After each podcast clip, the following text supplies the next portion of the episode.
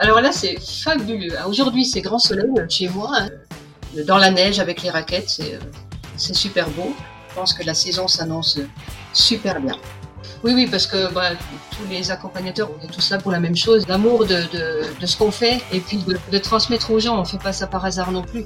Nous, les accompagnateurs, on essaye d'amener les gens à de la grande randonnée. Ils découvrent des gens de tous horizons et nous, on leur fait partager le nôtre. Donc, c'est fabuleux. Hein Bienvenue à toutes les personnes curieuses qui aiment les belles histoires d'hommes et de femmes entrepreneurs. Je suis Coralie, je pilote Altavia Foundation. À chaque podcast, laissez-vous embarquer dans les coulisses d'un micro-commerce et de son créateur. Son quotidien, son ambition, ses freins, ses fiertés. Prêt à être inspiré? C'est parti Bonjour à tous. Euh, Aujourd'hui, nous allons à la rencontre euh, d'un métier, d'un très beau métier qui est une micro-activité indépendante, le métier de guide en montagne. Euh, bonjour Nicole. Bonjour. Merci euh, de nous accorder ce temps précieux. Et on est ravis vraiment de vous avoir et, et, et j'espère que vous allez nous faire voyager dans les Alpes aujourd'hui. J'espère.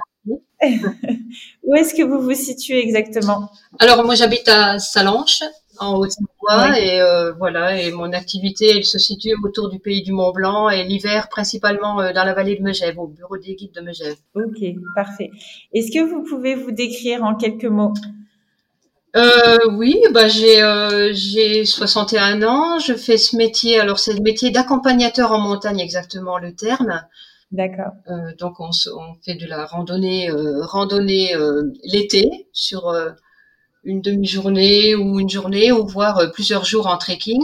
Et l'hiver, on est équipé de raquettes. Donc dans la neige avec les raquettes, c'est super beau. Et puis voilà, je suis originaire de originaire des Vosges et on est arrivé sur Chamonix avec mon mari. Je l'ai suivi pour son activité de secouriste en montagne. Euh, on a passé 20 ans à Chamonix et maintenant on, on est sur Salanches. Magnifique. J'ai cru entendre qu'il neigeait et que euh, tout était tout était blanc là. Il y a de la bonne neige en ce moment? Alors là, c'est fabuleux. Aujourd'hui, c'est grand soleil chez moi. Hein, je ne sais pas chez vous. Mais on a eu, je suis allée hier faire une, sortie en ski de randonnée. Wow. On a sur les, les dessus de Megève 1m80 de neige. C'est euh, c'est fabuleux. Avec le froid, en plus, la neige reste très très bonne. Donc pour faire pour les raquettes, ça va être. Je pense que la saison s'annonce super bien. Bon, magnifique, superbe. Euh, du coup, c'est une activité qui est indépendante, mais ce qui est intéressant, c'est que ce n'est pas une activité si solitaire, puisque euh, bah déjà vous accompagnez des personnes euh, des, des, groupes euh, et aussi vous appartenez à un bureau euh, des guides. Oui, alors en fait voilà, on est on est tous pour la plus, enfin quasiment tous des travailleurs indépendants. Oui. Et on peut travailler bien sûr tout seul, hein, si on a un site internet ou, euh, ou d'autres d'autres façons d'y arriver.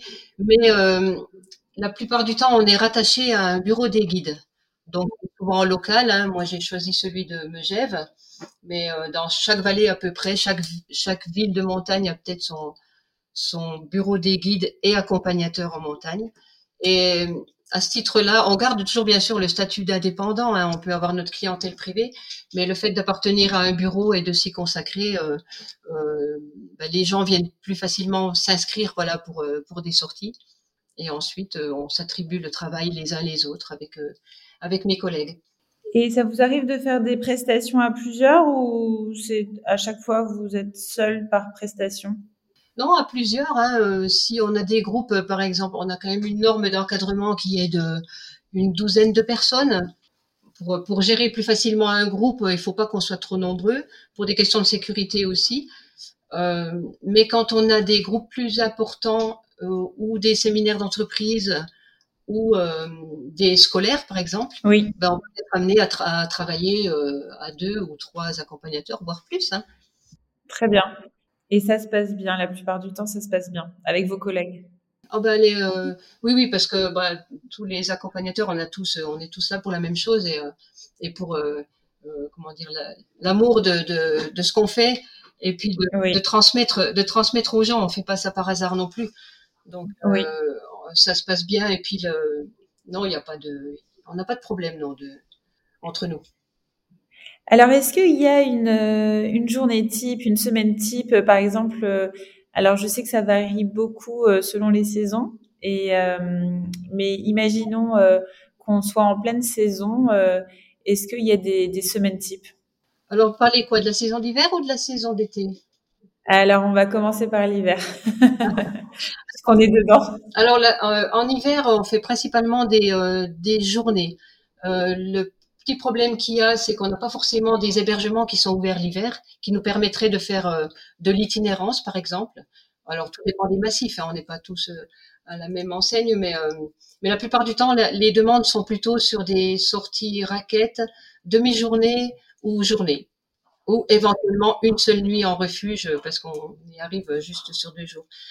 Mais euh, mais la journée type, ben c'est euh, euh, ben nous on propose, bon, on a souvent notre notre nos raquettes, notre stock de raquettes et et voilà qu'on prête qu'on prête à, à nos clients pour la sortie.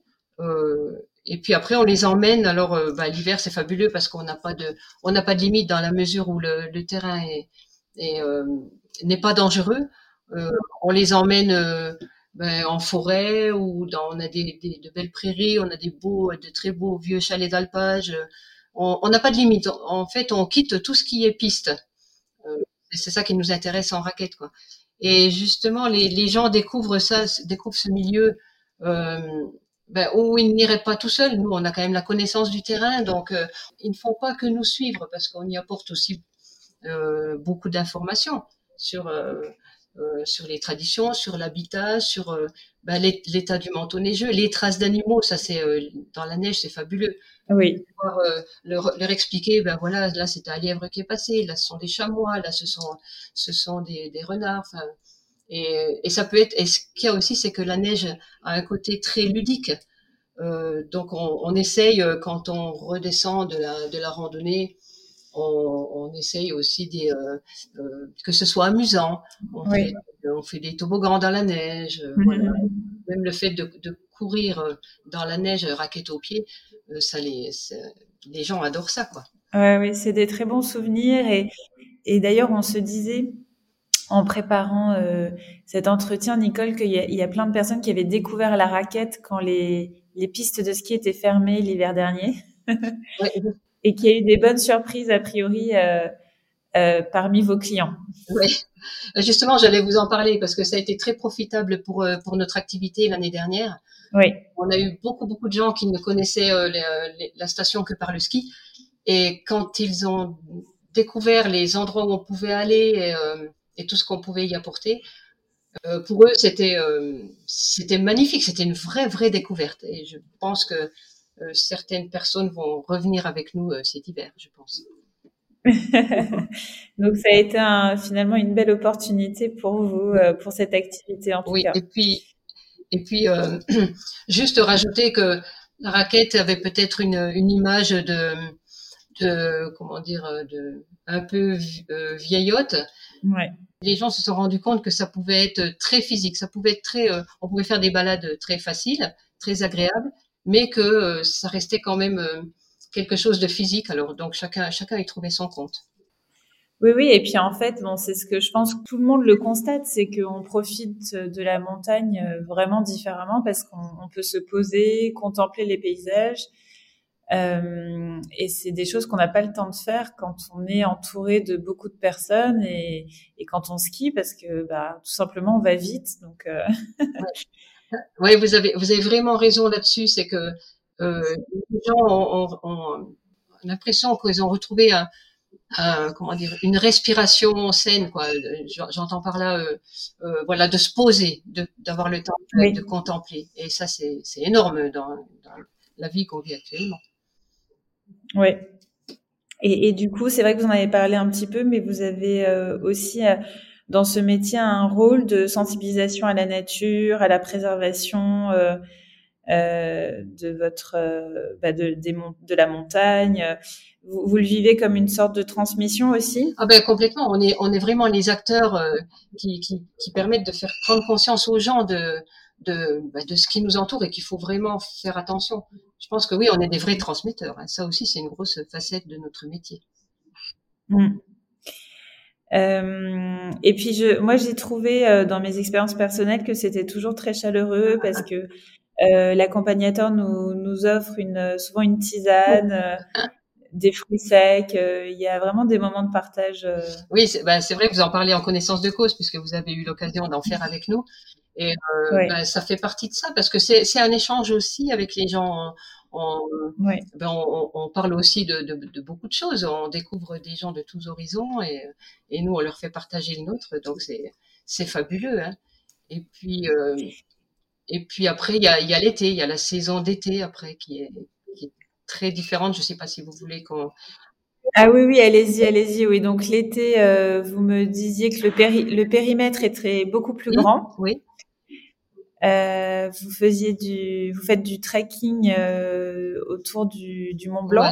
Et, et, au Mont Blanc aussi. Oui, alors euh, pas l'ascension du Mont Blanc, bien sûr, puisque ça c'est de l'alpinisme, donc ce sont les guides de, haute montagne. Euh, mais nous l'été, ben, ce qui se fait beaucoup beaucoup dans ma région, c'est le tour du Mont Blanc. Hein, c'est vraiment la, la, la, vitrine. Donc c'est le tour du le tour du, du, massif du Mont Blanc qui fait passer par euh, les trois pays, la France, l'Italie et la Suisse et euh, qui demande entre 7 et, et 7 et 12 jours pour faire le tour à pied. Donc on est dans des hébergements euh, qui sont soit des refuges, soit des hôtels. Et, euh, et, et on a toutes, tous les pays viennent faire ce tour du Mont Blanc, donc c'est une énorme clientèle. Et alors là, c'est fabuleux parce qu'on partage beaucoup plus avec les gens puisqu'on est plusieurs jours ensemble et ça permet de se découvrir et puis ça crée des affinités et puis euh, et puis nous, on a énormément de choses à dire, de toute façon, euh, euh, chaque jour. Euh, et là, les gens se rendent compte que oui, on voit des gens qui le font tout seuls, mais mais mais on leur apporte, je pense, beaucoup plus, hein, forcément, puisqu'on a nos connaissances, quoi. Mm, c'est mm. des liens, c'est des liens encore plus particuliers. Après, on a aussi l'Italie toute proche, qui est le Val d'Aoste, qui est fabuleux aussi pour pour euh, faire un trekking, euh, comme dans le massif du Grand Paradis, par exemple, c'est fabuleux. Et puis la Suisse de l'autre côté. Donc on est vraiment très bien placé quoi, pour faire, pour faire de, de, belles choses. Et donc du coup, vous parlez anglais euh, couramment. Il y a, vous maîtrisez plusieurs langues? Alors plusieurs, on va pas, euh, on, va pas aller jusque là. Euh, L'anglais, je pense que c'est nécessaire maintenant que qu'on parle anglais. moi, j'avais un anglais de de lycée, hein, mais euh, bon, j'ai fait un ou deux stages pour, pour être plus à l'aise, puis j'aime bien parler anglais. Donc euh, oui, oui, ça, c'est pas une, c'est pas une barrière pour moi. C'est pas une barrière pour moi. Et puis vous avez dû beaucoup vous, bah, vous améliorer en pratiquant tous les étés. Bien sûr, oui, oui, oui, oui, oui, oui, oui c'est sûr. Euh, voilà. Après, une fois que c'est acquis, voilà, on, on essaye d'acquérir un vocabulaire adapté à la montagne, forcément, plus à l'aise. Oui. Mais, mais ce qui est intéressant, c'est euh, justement de découvrir tous les. Tout, ben, on a énormément d'asiatiques, énormément d'américains, euh, puis de tous les pays. Donc heureusement qu'il y a l'anglais pour euh, un petit peu se, se, débrouiller, quoi. Voilà. Oui. Et alors, quelles sont les autres qualités que requiert ce métier en dehors des langues? Euh, bah déjà, premièrement, faut bah, faut aimer les gens. Hein, faut qualité, c'est la la, la patience, l'enthousiasme. Euh, je sais pas, c'est plutôt euh, plutôt à vous de nous le dire quelles sont nos quelles sont nos qualités. Bah, de, de l'extérieur, c'est ça, c'est ce que vous dites. Et puis il faut être sportif aussi ah et il faut être passionné. Voilà. Bon, le, le, côté sportif, ben on l'a aussi euh, en pratiquant tous les jours. Hein, c'est un bon entraînement. Hein. Et puis on aime ça, on aime être dehors, on aime être dans la nature. Euh, voilà les qualités après. Euh, ouais, je pense que c'est s'adapter aussi. Voilà, une, des grandes qualités, c'est de l'accompagnateur en montagne, c'est de, de s'adapter à tout type de, de public. Oui. Ben oui, vous devez avoir des, des publics très différents. Et Les enfants, vous les prenez euh, en sortie scolaire, c'est ça? Alors, on a des demandes d'école de temps en temps, oui, pour, euh, pour des sorties un peu plus pédagogiques. Donc ça demande là plus plus de préparation qu'un public d'adultes puisque euh, souvent on a une thématique à respecter et puis euh, puis les enfants sont très imprévisibles. Euh, donc c'est voilà, on ne sait jamais ce qui va se passer avec un public d'enfants. Et puis il faut un support pédagogique quand même qui soit préparé. Oui. Voilà, on peut pas trop aller à l'aventure non plus. Et, il y a le question de sécurité aussi. Hein, il faut faut être beaucoup plus plus sérieux, je veux dire, de ce côté-là avec les enfants. À partir de quel âge un enfant peut, peut accompagner les parents ou peut partir en sortie euh, raquette? Alors, ben, en raquette, euh, à partir de, de 7 ans, ça commence à être intéressant. On a des raquettes euh, qui sont qui sont bien pour les petits, même 6 ans, des, des toutes petites. Mhm. Là, on va faire une sortie un peu plus ludique où on va leur faire construire des petits des petites choses en neige ou des petits igloos. on va laisser place à, à leur imaginaire qui est souvent Oui. très riche en leur faisant ramasser des petites choses dans la nature et puis faire des petites constructions ou euh, euh, comment on appelle ça euh, euh, de l'art un petit peu euh, euh, du land art quoi un peu euh, dans la neige et, et que ce soit ludique aussi avec un petit goûter euh, et puis des glissades à la fin pour un peu se voilà les se, se détendre mais c'est sympa aussi avec les enfants donc oui à partir de 6 ans 7 ans euh, avec les parents avec les parents euh, Oui. voilà, on a aussi euh, une sortie qu'on fait aussi qui s'appelle les petits lapons. Donc là, on, on prend que les enfants et c'est vraiment adapté à eux. Ah Oui, ça doit être formidable pour les enfants de découvrir, de découvrir tout Oui, ça. oui. Et puis on a d'autres sorties, aux- j'en profite pour parler de ça aussi. On a des, sor- des sorties aussi euh, nocturnes, ce qu'on appelle nocturnes. On part vers, Oui. euh, vers 18h30 euh, le, le soir, donc avec les adultes ou des, des groupes déjà constitués ou avec des enfants ou autres. Et on rejoint un petit restaurant d'altitude après une heure, une heure et demie de raquette, où on va manger une petite fondue ou une tartiflette ou autre chose. Et on redescend comme ça de nuit. Alors c'est fabuleux quand la nuit est étoilée, que qu'il y a de la lune et tout. C'est magnifique euh, de marcher la nuit comme ça. Ah oui, j'imagine. Et puis, vous devez euh, rencontrer plein d'animaux aussi. Oui. Ah bah alors la nuit non, mais forcément c'est. Ouais. Mais euh, la journée, on- oui, on, nous on, on- on sait où se où on peut apercevoir euh, des chamois et tout, sans aller les déranger, on peut les apercevoir de loin. Et on a souvent nos jumelles, hein, donc euh, ça c'est un petit peu le, le but aussi. euh. ça reste toujours aléatoire, on sait jamais si on va en voir, mais, Ouais. mais voilà, on est toujours très heureux de, de pouvoir en, en débusquer, quoi, en, en découvrir. Bah, vous, vous nous donnez envie. Hein. On a envie de venir vous rejoindre euh, instantanément depuis notre grisaille euh, parisienne.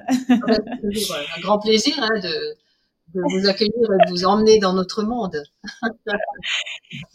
Et, euh, et je voulais savoir, euh, pour terminer, où, comment vous êtes, à- vous êtes arrivé à faire euh, ce métier Euh, Est-ce que c'est le fruit d'une rencontre Euh, Est-ce que vous en avez toujours eu envie? Alors, euh, ben non, curieusement, euh, bon, on, on est originaire donc des Vosges, mon mari et moi, puis je l'ai suivi à Chamonix puisqu'il était gendarme au secours en montagne. Et euh, forcément, en habitant à Chamonix, euh, bon, j'ai eu rapidement mes trois garçons, euh, donc je me suis, je me suis consacrée à eux pendant une bonne dizaine d'années. Et j'avais aussi un peu de temps pour, euh, bah, pour me rendre compte que finalement, j'aimais ça aussi, la montagne. J'aimais faire partager quand on avait des amis ou de la famille qui venaient nous rendre visite. bah, j'étais super contente de les emmener. Et un jour, ça Ouais. m'est venu comme ça, à 35 ans, à 34 ans. Euh, je me suis dit, mais est-ce que je pourrais passer ce diplôme? Et mon mari m'y a fortement encouragé. Et voilà, c'est comme ça que j'ai passé ce, ce diplôme d'État. Et puis, euh, bah, j'ai commencé, euh, voilà, bah, ça fait quoi, une vingtaine d'années maintenant.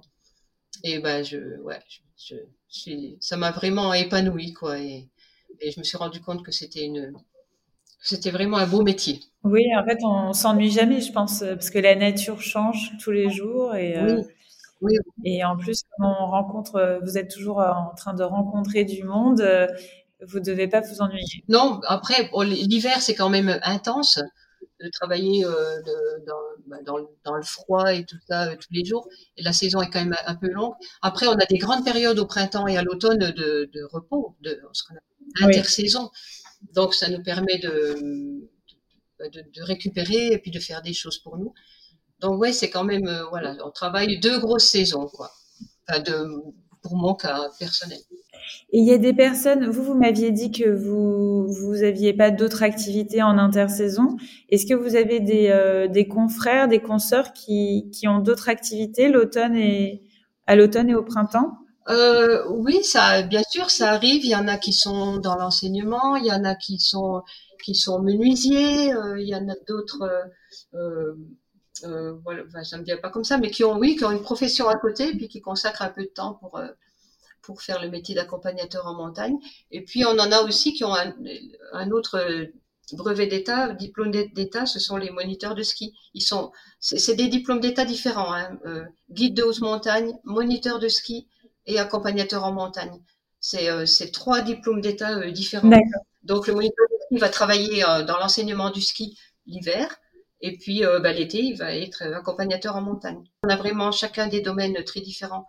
Le guide de haute montagne, lui, va vraiment va avoir besoin de, de moyens artificiels de progression. Euh, c'est-à-dire que dès qu'il a besoin, qu'il a besoin de, de ski, de baudrier, de, de cordes, de crampons, etc., ça veut dire que c'est de l'alpinisme, c'est que ça, c'est pas notre domaine à nous les accompagnateurs. Nous, on n'est pas limité en altitude, on est limité en terrain d'action. Dès qu'il y a un glacier, mmh. nous, on n'a pas le, c'est pas dans nos prérogatives d'emmener des gens sur le glacier. D'accord. Et ça vous a tenté euh, la haute montagne, l'alpinisme? Euh, Non, mon, mari est guide de haute montagne, mais bon, j'ai eu la chance qu'il m'a emmené faire euh, quelques petites courses en haute montagne, mais l'escalade, je m'y étais un petit peu intéressée quand j'avais une trentaine d'années. Mais non, j'étais pas du tout à l'aise en escalade, donc j'ai vu tout de suite que c'était pas mon que c'était pas mon domaine.